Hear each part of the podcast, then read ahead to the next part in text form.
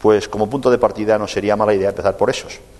Y una persona que aprenda a iniciar un proceso de mejora y aprenda a dirigir ese proceso de mejora hacia donde él se ha propuesto, no solo estaría más a gusto consigo mismo, sino que una persona que llegara a esos niveles no solo se sentiría mejor, sino que empezaría a ganarse el respeto personal y profesional del entorno. ¿Estáis de acuerdo? Y en ese momento, esta persona debería tomar una decisión y debería decidir si quería seguir creciendo o quedarse donde está.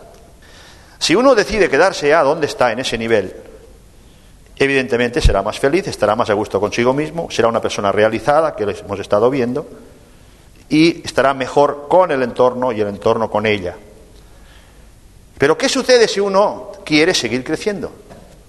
Si uno quiere seguir creciendo, tiene dos alternativas.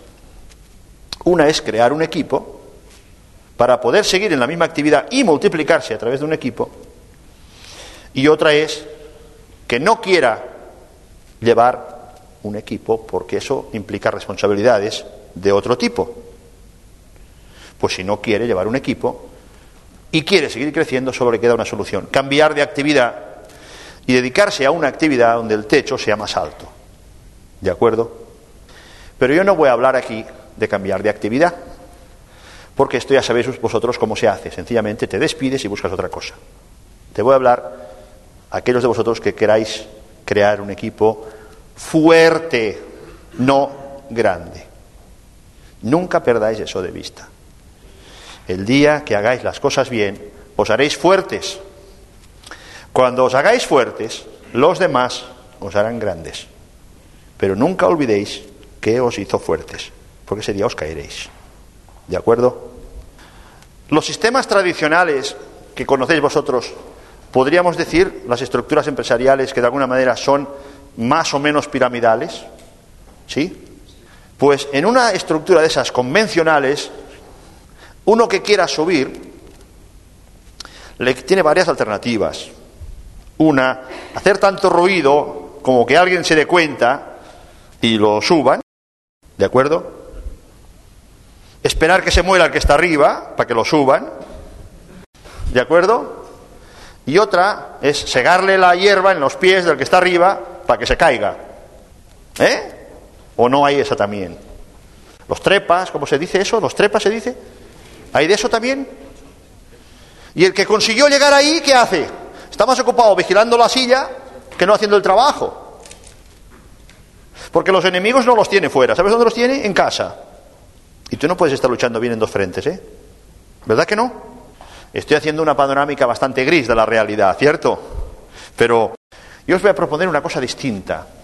Vamos a crear un equipo sin pisar a nadie. ¿Y quién va a ser el núcleo del equipo? ¿Tú? ¿Un enano o un tigre pongo aquí? ¿Un tigre? Pues vamos a ver qué necesitas para ser un tigre primero. Si no te van a comer los enanos. Aquí estás tú y tienes vocación de crecer. Muy bien.